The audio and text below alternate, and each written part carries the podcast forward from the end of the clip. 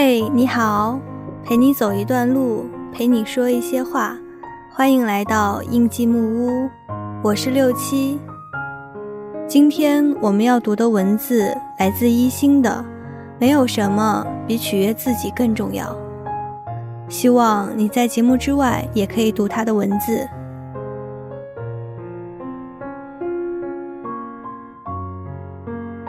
二十一岁那年的春天，我度过了近三个月的抑郁。我不知道自己有没有严重到抑郁症的程度。但是每天就是沉浸在专心致志的悲伤里，动不动就哭了出来。如今想来，当时的生活没有任何惊天动地的变化，全是心底里的迷茫，全是精神上的自苦。一个刚过二十岁的年轻女孩，最想得到的不过是这个世界的认可和赞同。可我，既达不到导师对我的要求。也不知道漫长的读研生活究竟有何意义。所有人都跟我说：“你上学早，年龄小，应该继续读博士的。”却没有人问我：“你真正喜欢的到底是什么？”我也不知道自己究竟喜欢什么。我只知道自己厌倦了所有经济学论文中难懂的数学推理。一直以来那么喜欢学校的我，竟然想尽了一切办法逃课。逃课也没什么地方可以去，还是背着书包在校园里闲逛，满脑子里想的都是未来该做什么呢？是考博读博，还是继续工作？该不该放弃对我来说如此艰难的经济学？我要不要去重读一个中文的学位？我究竟该找什么样的工作才能过得满足又快乐？这些问题哪里能找到答案？导师仍然在课堂上讲着我完全听不懂，别人却频频点头的理论。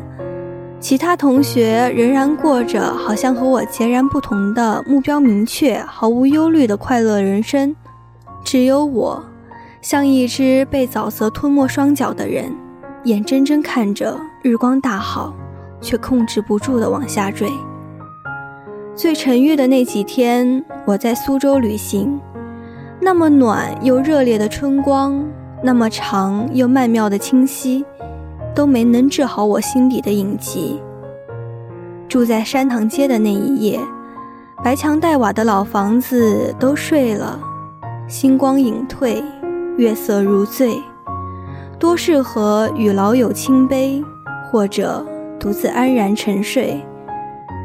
可我看着远处河岸边摇摇曳曳的灯笼一盏盏熄灭，只觉得我心里的光好像永远都不会再燃起了。四年之后，我二十五岁了。相比于四年前，我的人生其实丧失了很大一部分可能性，让当时的我每天忧心忡忡的各种选择早已被定格，甚至再也无法更改了。可我终于学会了好好拥抱自己，享受年轻又热烈的生命，不再忧心尚未发生的未来，不再遗恨已经定格的过去，而是去寻找。当下这一秒的美好，我是慢慢的度过了那三个月的抑郁，在图书馆找各种心理学的书看，用尽了一切方法自我调节。最重要的是，我开始好好写东西了。我终于发现了自己真正喜欢的事情，了然了自己在阅读和写作中获得的无限快乐。我不再忧虑未来该获得什么专业。什么等级的学位，也不再忧心以后的工作。那之后，我才真正成为了一个写作者，一路写到现在，竟然冥冥之中走入了自己最喜欢的生活。回想当年，那个时候谨记着别人的意见，想要达到所有人的标准和要求的自己，竟然从未有一秒愿意看看真实的自己。所以，每当有人问我自己以后该怎么办，我总是跟他说：“不要去听别人的声音，去听你内心的声音。如果暂时还听不到，也别害怕慌张，你要继续往前走，多尝试，甚至多摔跤再爬起。你要付出一切真挚去感受一个真实的自己，找到真实的自己，找到真正的热爱。”比任何别人的意见都重要，比任何别人想要看到的你都重要。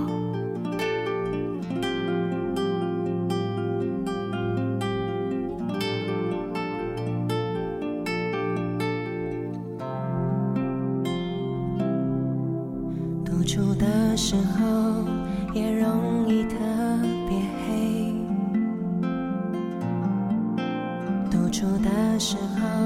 心容易悄悄破碎，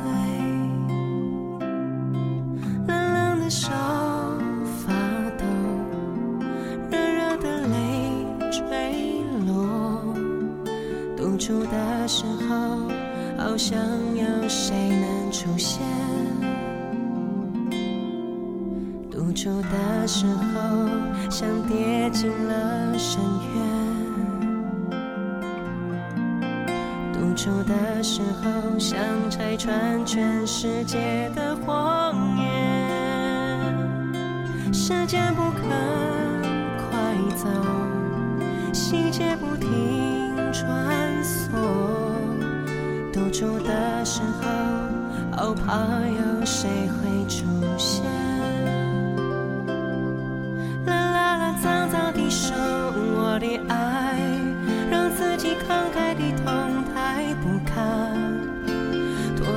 伤口飞越了桑田沧海，让自己慢慢地还。啦啦啦，长长地谈我的爱，没有人愿意丢下你不管。若时间说穿了，只剩下春去秋来，有再多也会太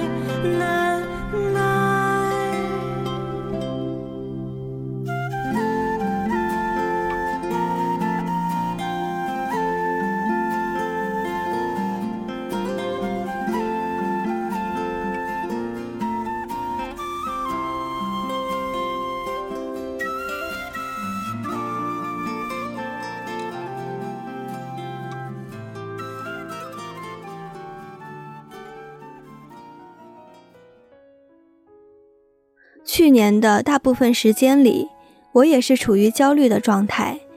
一方面，我日日抱怨着自己无字可写；另一方面，我像所有的宅女一样，几乎不接触外界任何新鲜的东西，还恼怒生活，真是又无聊又没劲。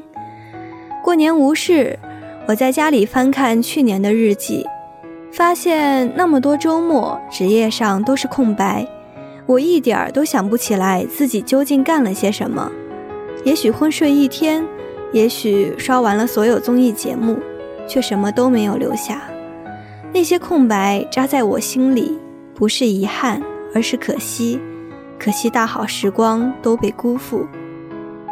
所以年后我才决定再也不要当一个死守在家里的宅女，要尽可能的出走、旅行，认识新的人。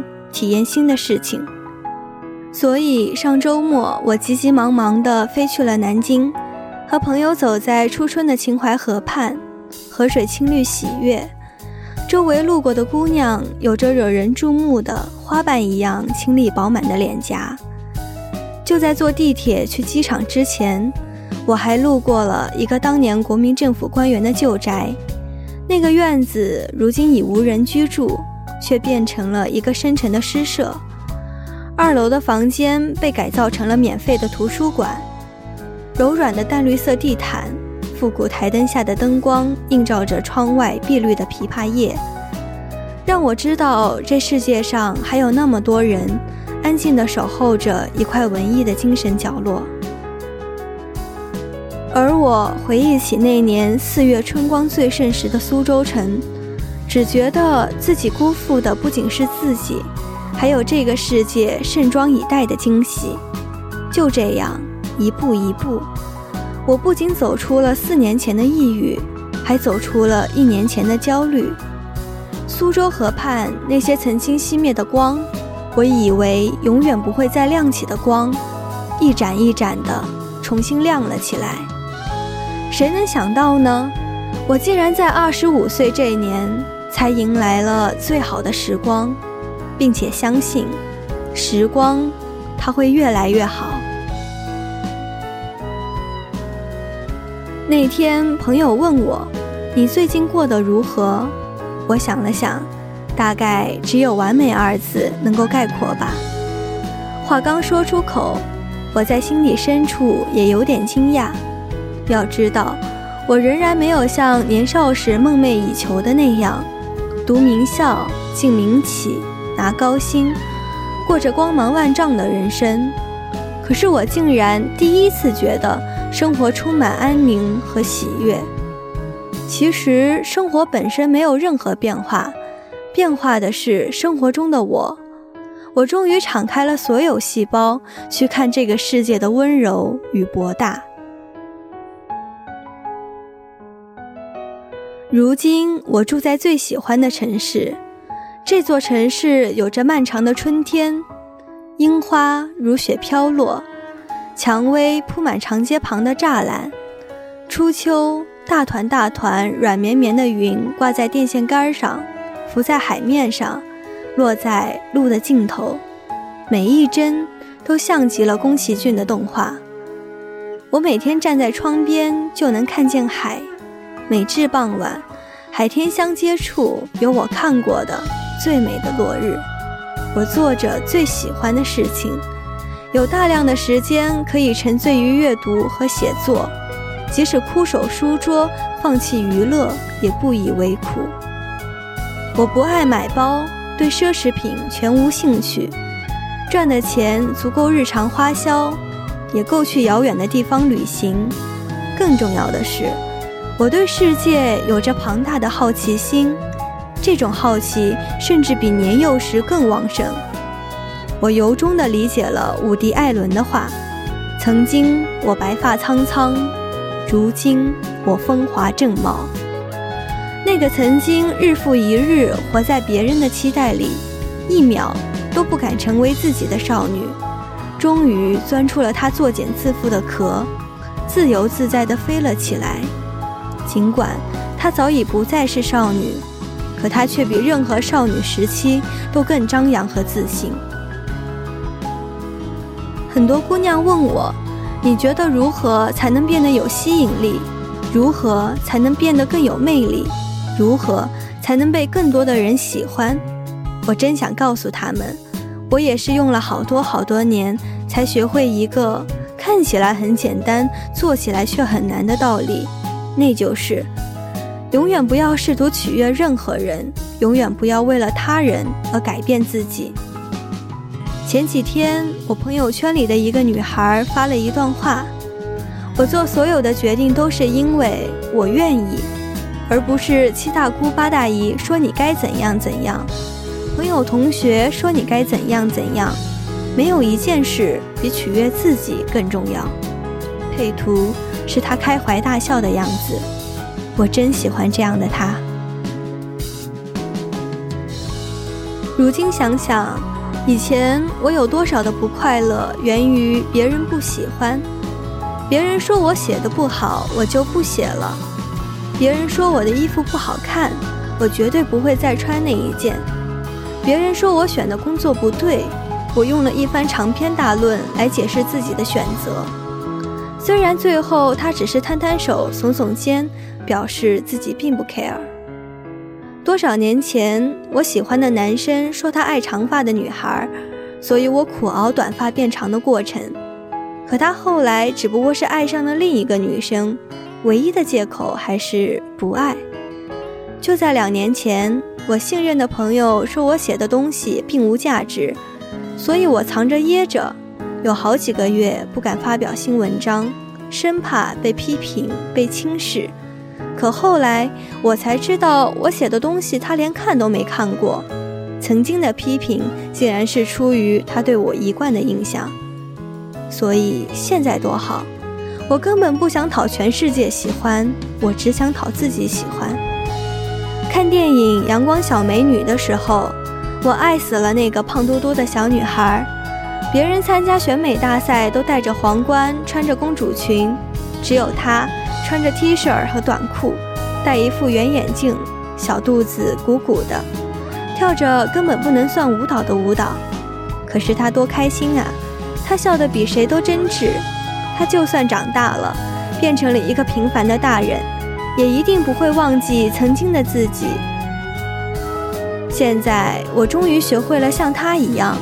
我快乐地照自己的意愿活着，谁喜欢还是不喜欢我都没有关系。以前别人若说我你怎么写的那么烂，我只会唯唯诺诺，暗自伤怀。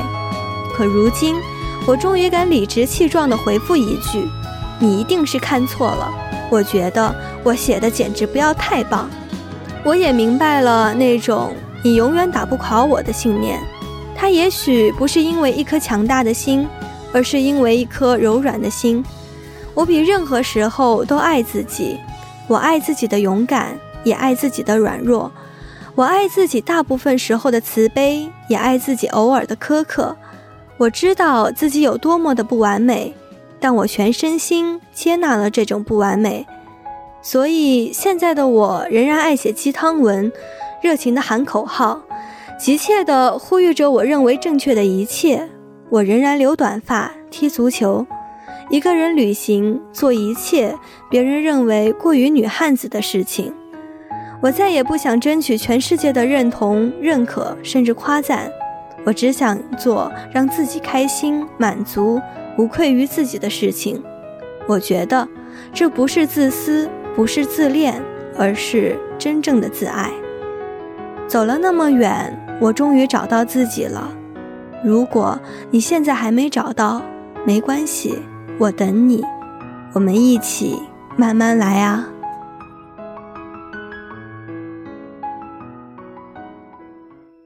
今天的节目就到这里。如果你喜欢我们的节目，可以关注微信公众号“印记木屋”，告诉我你的心情，我们在这里等你。